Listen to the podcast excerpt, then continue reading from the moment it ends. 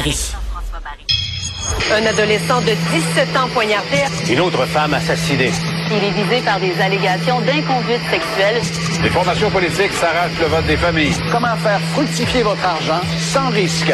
Savoir et comprendre les plus récentes nouvelles qui nous touchent. Tout savoir en 24 minutes. En manchette dans cet épisode, êtes-vous prêt à vous isoler encore? Le ministre Dubé espère que oui. Préparez vos enfants, des enseignants non qualifiés, il y en aura cette année. Fermeture du journal Métro, est-ce la faute de Valérie Plante? Tout savoir en 24 minutes. Savoir en 24 minutes. Bienvenue à Tout savoir en 24 minutes. Bonjour Jean-François. Allô André Sylvain. Eh bien, les vacances sont terminées à Québec. Les ministres se sont rendus à l'Assemblée nationale aujourd'hui et, euh, fidèles à leur habitude, ils se sont arrêtés devant le micro des journalistes. Euh, Il y a plusieurs choses qui ont été dites euh, qui, je pense, méritent d'être soulignées. D'abord, surtout, le ministre de la Santé, euh, Christian Dubé, qui ramène un sujet que, je vais être franc, là, plus personne veut entendre parler, mais que malheureusement, on peut pas éviter. Euh, non, je parle pas de Donald Trump, pour te rappeler l'édition d'hier. La COVID-19.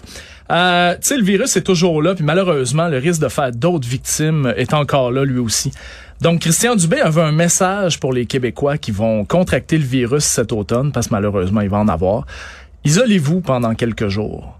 Tu sais, pas euh, commencer à se promener, le visage à l'air, tousser dans le visage de tout le monde. Isolez-vous quelques jours. Euh, évidemment, bon, euh, Québec va pas se contenter tout simplement de faire passer son message là, par son ministre de la Santé. Il va aussi avoir une offensive publicitaire à l'automne. Euh, ce qui inquiète, entre autres, c'est l'émergence du variant Iris. Iris, c'est E-R-I-S, Iris. Ouais, pas iris comme, euh, Comme les yeux. Exactement. Iris. Iris. Euh, Puis donc, éc- écoute, évidemment, tout ça, ça vise à, à protéger les personnes vulnérables. Euh, je te rappelle que 75% des Canadiens présentent maintenant une immunité à la COVID-19. Euh, moi, personnellement, j'ai vécu la COVID-19 euh, deux fois dans mon entourage. Il y a deux, deux victimes de la COVID-19 dans mon entourage. Alors, je Victime, tu veux dire euh, des décès? des décès, ouais. ouais, Ah ouais. ouais? deux décès euh, de, de personnes, euh, une, une proche et une de ma famille, je vais dire ça comme ça. Euh, et puis, euh, je sais que ça peut faire des ravages. Mhm. Donc, euh, sincèrement, s'isoler, tu sais, trois, quatre jours de télétravail, là, ça vaut peut-être la peine pour sauver euh, plusieurs vies. Euh, euh, J'espère tellement que ça va finir par arriver, mais j'ai l'impression qu'on a déjà oublié. Mais moi, tu sais, oui, pour la COVID, mais pour pour une gastro, pour tout ce qui est contagieux, là, je peux pas croire qu'on n'a pas appris ça pendant la pandémie, que on reste chez nous. Tu sais, euh, on peut-tu éviter d'aller faire l'épicerie, on peut-tu éviter d'aller à réunion de parents, on peut-tu éviter d'aller dans ces endroits-là. là? Il y a des places qui sont pas essentielles. Le télétravail est là, on est tous capables. Puis si on est obligé de sortir, on le sait maintenant, on porte le masque, puis ça peut protéger euh, un paquet de monde. Puis oui, on peut, parce qu'il va en avoir encore des décès, là, puis ça sera pas peut-être pas la personne que toi tu vas contaminer, mais elle, elle, on sait pas qui elle va contaminer, puis c'est comme ça que ça se promène. Il y a aussi les effets de la COVID longue. La COVID longue, ça existe encore. Là, fait que, fait que ce soit pour la COVID ou pour autre chose, j'ai pas peur de mourir de la COVID. Là. Puis les gens qui nous écoutent, là, probablement qui ont pas peur de mourir de la COVID non plus, mais c'est pas pour ça qu'on le fait. C'est juste pour arrêter la propagation du, du microbe. Puis moi, je le dis, que ce soit pour la COVID ou autre chose, je peux pas croire qu'à l'avenir, même si c'est la fête de quelqu'un, tu étais supposé y aller, hey, tu te sens pas bien, tu fais de la température, reste chez vous. Même si tu as fait le test de COVID, on le sait que c'est pas fiable de un là. Fait que reste à la maison. Là, je dis pas la moindre petite toux là, à un moment donné, faut être faut être brillant puis euh, puis logique aussi là, ça nous arrive tous d'avoir le, le nez qui coule, mais on les on, on le sait c'est quoi les, les symptômes là. Si on fait de la température, on a le nez qui coule, on tousse. À un moment donné, ça commence à ressembler si c'est pas la COVID, c'est la grippe, ce qui est pas mieux. Je veux pas plus que tu viennes me Ben, donner a- la, la grippe Il y a des victimes de la grippe aussi Ben à oui. chaque année. là. Les, personnes vulnérables sont vulnérables à tous les virus de ce, de ce genre-là.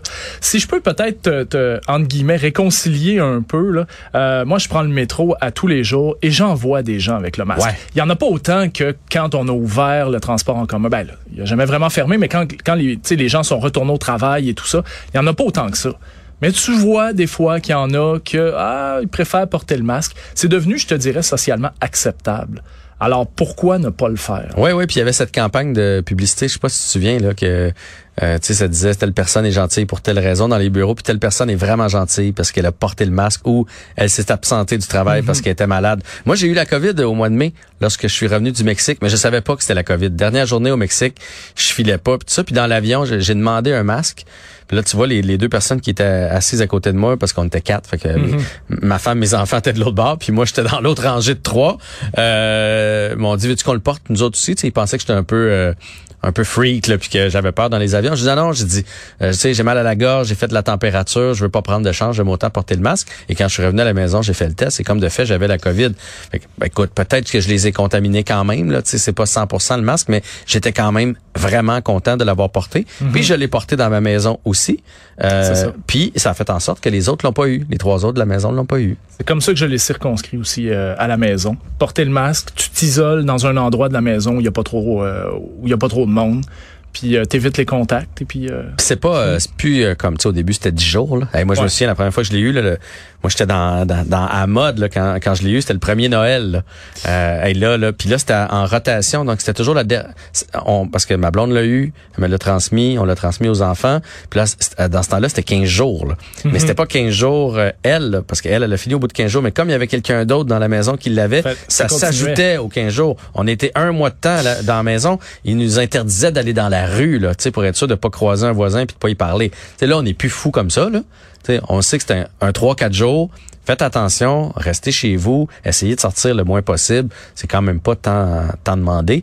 Puis il s'appelle Iris parce qu'il risque de l'avoir. Hein. Fait que, fait que on va tous y passer j'espère juste qu'il risque pas d'être fort. Oh!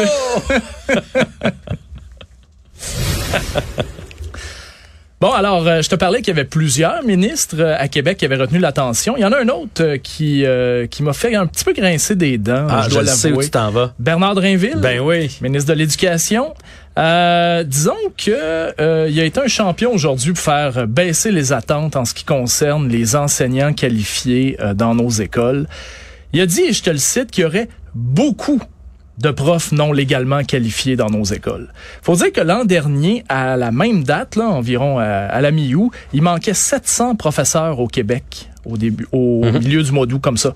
Euh, tu sais, c'est dans deux semaines là, la rentrée scolaire. Là. 700 professeurs qui manquaient l'année passée. Il en manquait toujours 140, puis on était rendu à la mi-septembre. Fait que là, t'as l'école depuis deux, trois semaines et il manque encore 140 personnes. Ça, c'était l'année passée. On risque de revivre un petit peu le, le- le- le même scénario cette année. Je touche du bois que ce soit pas le cas, mais le ministre Drainville a comme préparé le terrain Ben oui, à ça. il, il avait l'air de chercher encore plus de, de professeurs. Est-ce qu'ils Ouais. vont tous être là pour le début de l'année? Peut-être. Mais il va en avoir beaucoup dans les écoles des professeurs non qualifiés. Bon, on va toucher du bois, ben franchement, parce que euh, l'objectif du, du ministre Drainville, euh, puis tu sais, je comprends, étant donné la situation et tout ça, puis la difficulté d'avoir des enseignants qualifiés dans nos classes, mais quand même, il a dit que l'objectif, c'était d'avoir un adulte dans chaque classe au début de l'année. Un adulte. Mhm. Pas un enseignant, pas un bachelier, pas un, Un un- adulte. un adulte. Donc, c'est un peu ça le barème qui, a, qui, a, qui a placé. Écoute, moi, je pense aux, aux enfants, évidemment, qui vont rentrer en première année puis qui vont... Tu sais, t'apprends à lire, t'apprends à écrire. C'est un problème de dysorthographie, de dyslexie. Un adulte, ça va-tu vraiment être capable de bien spotter ce problème-là? Alors, tu sais, qui, va évidemment évoluer. Hein? À un moment donné, cet enfant-là ben, va, va évoluer avec ce problème-là qui n'aura pas été découvert en première année, disons. Puis là, ben, il va l'amener en deuxième. Puis là, il, accumule des retards. Puis après ça, on espère que les enfants euh, aiment l'école. Mais tu vois, pour avoir fait quand même deux entrevues cette, euh, semaine là-dessus, euh, même le professeur qui était un peu, euh, j'ai parlé avec un professeur dont j'oublie le nom, qui, qui était pas contre ça, mais qui, qui trouvait ça quand même dommage pour la profession de voir que quelqu'un qui a pas étudié arrive comme ça dans les écoles et dommage pour certains jeunes, mais disait quand même que dans la grande majorité, il y a des gens euh, qui sont très bons comme professeurs puis qui sont à leur place puis qui sont probablement en train de suivre des cours parce que ça c'était la deuxième entrevue qu'on a faite. De toute façon, quand même qu'on se qu'on se raconte là, on on n'a pas le choix là. Puis il va il va en avoir. Quand même que tu sais on dit que Bernard Drinville a dit ça, il va avoir euh, des, des professeurs non, non qualifiés. On va espérer qu'ils trouvent les bons. Ça c'est le plus le plus important. Moi ce qui m'a fait grincer des dents, tu vois, c'est euh, ce que je l'ai entendu dire que euh, ça allait passer par plus de jeunes évidemment formés pour être professeurs dans le futur parce que c'est un problème qu'on va avoir pour 3, 4, 5 ans. Il a, il a dit il faut valoriser la profession d'enseignant et là c'est drôle sa citation de Peux-tu vraiment comparer le rôle le, le, rôle d'un député à celui d'un enseignant, mais revenu en tête? S'il y a quelqu'un dans les derniers mois qui n'a pas valorisé le rôle des enseignants, c'est bien le ministre de l'Éducation. Moi, c'est là où j'ai grincé des dents. C'est un, c'est un bon endroit. Je te dirais aussi que c'est un bac euh, pour devenir enseignant au primaire. Euh, c'est un bac de quatre ans, mhm. euh, incluant des stages souvent non rémunérés et tout ça. Donc, tu sais, c'est déjà des études qui sont très longues. Euh, pour voir un peu ce qui se passe, ce serait une bonne idée aussi que les parents euh, comprennent que les enseignants qualifiés, ce sont des professionnels et qui ont étudié là-dedans. Donc, euh, ça aussi. À suivre, en espérant une belle rentrée scolaire pour tout le monde. Puis moi aussi, j'ai retenu, j'ai retenu François Legault aujourd'hui qui, qui, a, pris le micro puis qui a, qui a un peu comme désamorcé le nucléaire à, Gentilly. Mm-hmm. on a comme senti qu'on l'avait pas qu'on l'avait pas consulté avant d'aller dans cette direction-là et qui a aussi un peu remis à sa place Monsieur Fitzgibbon là en faisant wow wow wow là. Sur la moitié des voitures. Ouais, on va pas enlever la moitié des, des, des voitures là. Euh, bon, ce qu'il voulait dire c'est telle telle telle affaire, mais euh, je, me suis même dit tiens ça va ça va faire du bien que tout le monde se reparle euh, parce que là on sentait que tout le monde y allait de déclarations à gauche et à droite. Alors papa est revenu, Monsieur Legault est revenu puis il va mettre de l'ordre dans la basse-cour. Ça commence et il y a déjà du rétro-pédalage. Voilà. Savoir et comprendre. Tout savoir en 24 minutes. Bon, il y a, quelque chose, moi, qui m'a fait euh, sourciller comme ça. Écoute, sincèrement, je lisais cette nouvelle-là, je me disais, ben non, mais non, ça, ça se peut pas, là, on peut pas être là. Alors, tu sais, tu es au courant de tous les scandales qui ont secoué Hockey Canada. Euh, c'est évidemment pas la seule organisation à avoir fait face à des entraîneurs, abuseurs, euh, condamnés, tout ça. Je pense tout de suite à Bertrand, Bertrand Charret, euh, qui était en, en, ski. En ski. En ski, tout ben, à fait. Il y en a eu en cyclisme. Il y en, a eu en, gymnastique. absolument, absolument. Puis le patinage artistique, euh, il a pas été épargné. Et il y a un monsieur qui s'appelle Richard Gauthier, qui est un ancien entraîneur de patinage, un homme de 61 ans qui, lui, a été reconnu coupable d'avoir abusé sexuellement d'une jeune fille de 14 ans. Euh, cet homme-là, donc coupable d'agression sexuelle et de grossière indécence. Eh ben, ma grande surprise, l'ancien, un des anciens présidents de Patinage Canada, fait que là, je te parle pas d'une ligue de garage, là, mm-hmm. je te parle de Patinage Canada, Benoît Lavoie, il est allé en cours aujourd'hui pour dire que hein, Monsieur Gauthier il a été intronisé au temple de la renommée, euh, il a fait de très bonnes choses, puis euh, sa situation actuelle, euh, ça me désole, puis j'aimerais vraiment ça l'aider. Et là, on comprend que il pourrait peut-être retourner comme entraîneur à patinage ben, Canada.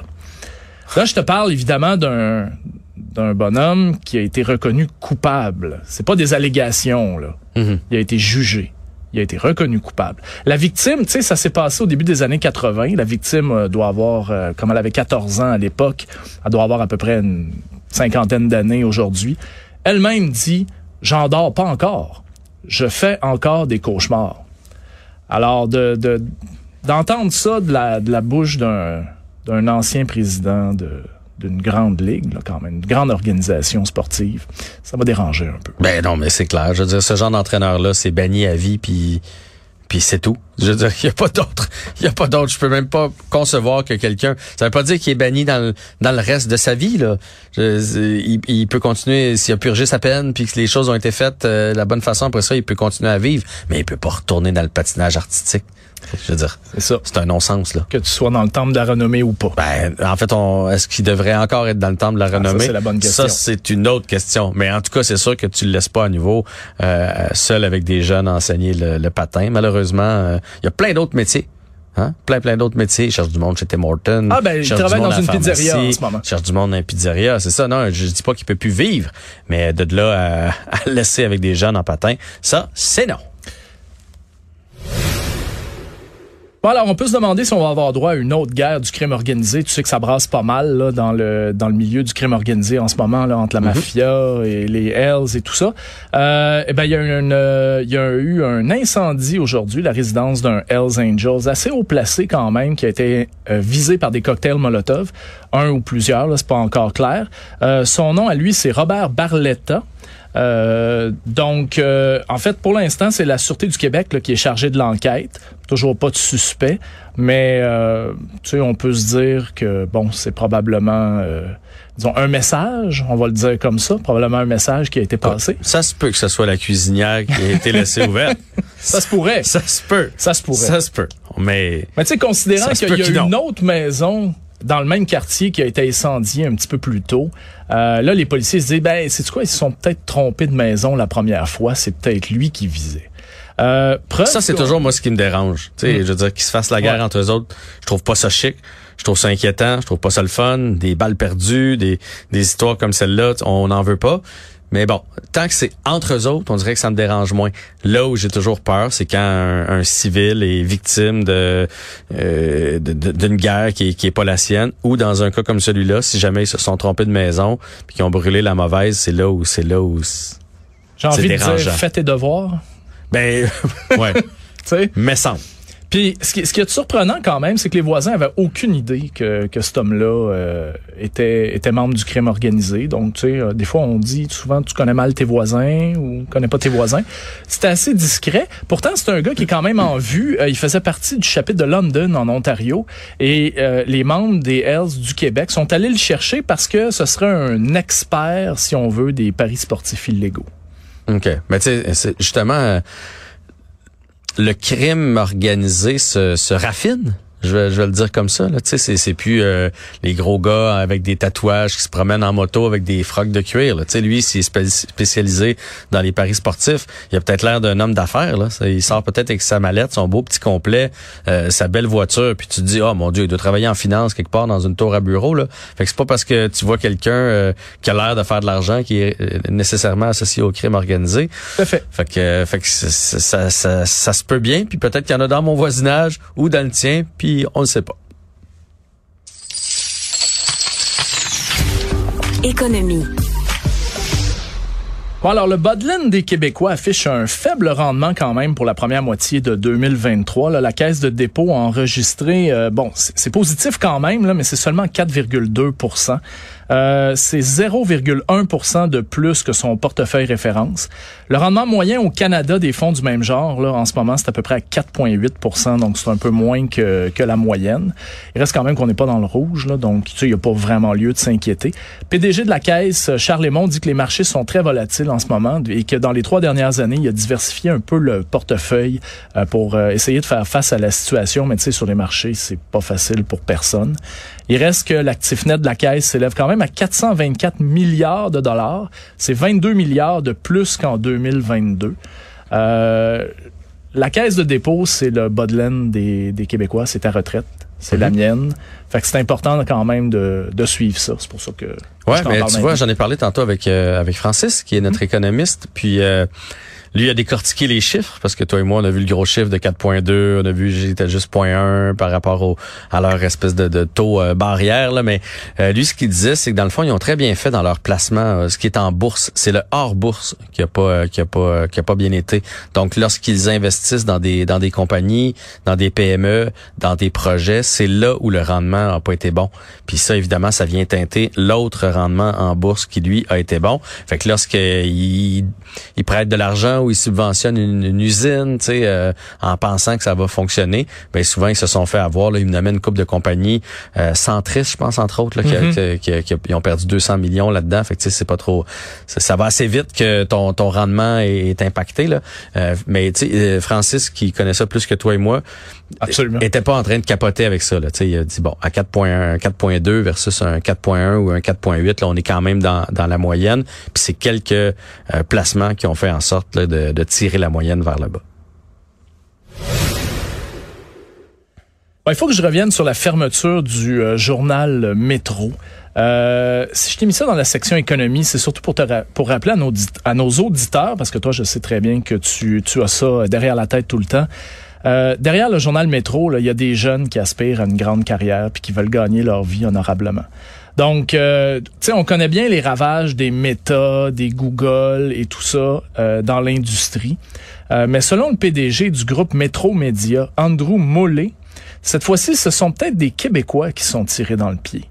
Euh, il reproche, entre autres, à Valérie Plante d'avoir tué le marché avec son règlement qui interdit la distribution du Publisac. C'était une importante source de revenus pour le groupe. Donc, pas de publicité, pas d'annonceur, pas d'annonceur, pas d'entrée d'argent. Fait que le calcul est, est, simple à faire. M. Moulet était euh, d'ailleurs au micro de Marie Montpetit. Euh, il y en avait long à dire sur la mairesse de Montréal. J'ai le cœur la passion pour ce qu'on fait. Je comprends vraiment pas pourquoi on va aller faire un tweet insensible, euh, une communication de, de, de de, de, un peu de, de thoughts and prayers pour le grand public quand on aurait pu faire un mea culpa, parler avec quelqu'un, admettre notre responsabilité. Je pense qu'en en, en 2023, on peut admettre des affaires.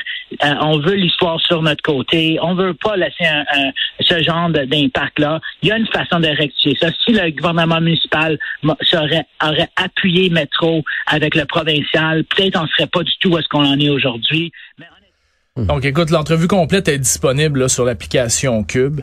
Euh, il reste que c'est un autre média qui prend l'eau, que ce sont des jeunes professionnels qui voient un petit peu leur rêve euh, s'éteindre, du moins pour l'instant. Fait que, on va souhaiter bonne chance à tout le monde. Vraiment. Puis Valérie Plante a beaucoup de dossiers pour cet automne. Là. Il, y a, mm -hmm. a l'eau qui fait beaucoup jaser. Il y a les logements, là, ce qu'elle a passé pour les logements euh, qui fonctionnent pas bien, là, pour s'assurer que on, on fasse un, un logement euh, plus euh, haut de gamme, puis qu'on en bâtisse un pour monsieur, madame, tout le monde. Ça, ça, ça fonctionne pas non plus. Euh, Son projet de l'hippodrome, là, qui, qui lève pas, euh, qui lève pas non plus. On va avoir moins de temps pour aller danser sur les chars allégoriques. J'ai l'impression. Hmm. Le monde.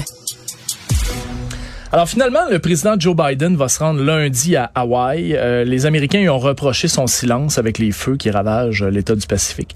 C'était d'ailleurs défendu en disant qu'il parlait quand même régulièrement au gouverneur, donc il faisait le point. Euh, il reste que c'est une véritable tra tragédie là, qui se déroule là-bas. On est rendu à 106 morts euh, et les autorités pensent que c'est un nombre qui pourrait même doubler. Euh, la première dame, Jill Biden, va, Jill Biden, pardon, va aussi être du voyage. Elle va rencontrer des équipes sur le terrain puis des survivants de la tragédie. Euh, dans, seulement dans la ville de Laina, j'espère que je prononce bien, euh, où vivaient 12 000 personnes, il y a 2000 bâtiments qui ont été détruits. Puis le coût de reconstruction est déjà chiffré là, à peu près 5 milliards et demi de dollars. c'est une catastrophe qui va coûter une fortune, mais surtout qui va coûter énormément de vies humaines. Ça c'est clair. En même temps, pour vrai, là, moi je je comprends pas toujours ce, ce besoin que les politiciens se, se déplacent. J'imagine que c'est parce que j'ai pas vécu de, de grosses tra tragédies, puis peut-être que ça me ferait du bien de voir mon premier ministre débarquer euh, dans ma ville s'il y en avait une. Mais envoie-moi de l'aide, envoie-moi ouais. de l'argent. Quand même que M. Biden débarque là, puis qu'il sert une coupe de main, qui prend des photos pour euh, euh, pour pour mieux paraître, là, parce qu'il a pas bien paru euh, dans, dans, dans ce dossier-là. Ça changera rien à la situation d'Hawaï après. Là. Fait que tu sais, envoie des ressources, envoie des hommes, envoie des bras pour reconstruire, envoie de l'argent. Mais ça me fait toujours rire ça quand quand, quand j'entends il va se déplacer euh, sur place, sais, monsieur à 80 ans avec euh, avec sa femme, ils vont aller faire quoi? Et, ils...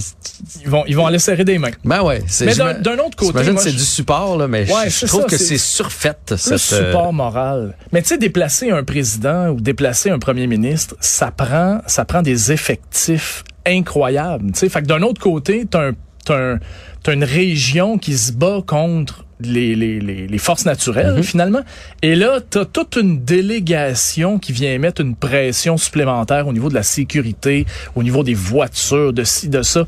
Donc, tu sais, ça ajoute... Ben moi, c'est ce que je pense. Fait que, à la place, là, euh, sauve tous ces salaires-là, puis le déplacement, puis donne-les en, en, subvention pour reconstruire. Puis c'est la même chose ici, là, quand il se passe de quoi? Ah, Monsieur Legault est allé. Ah ouais, est allé.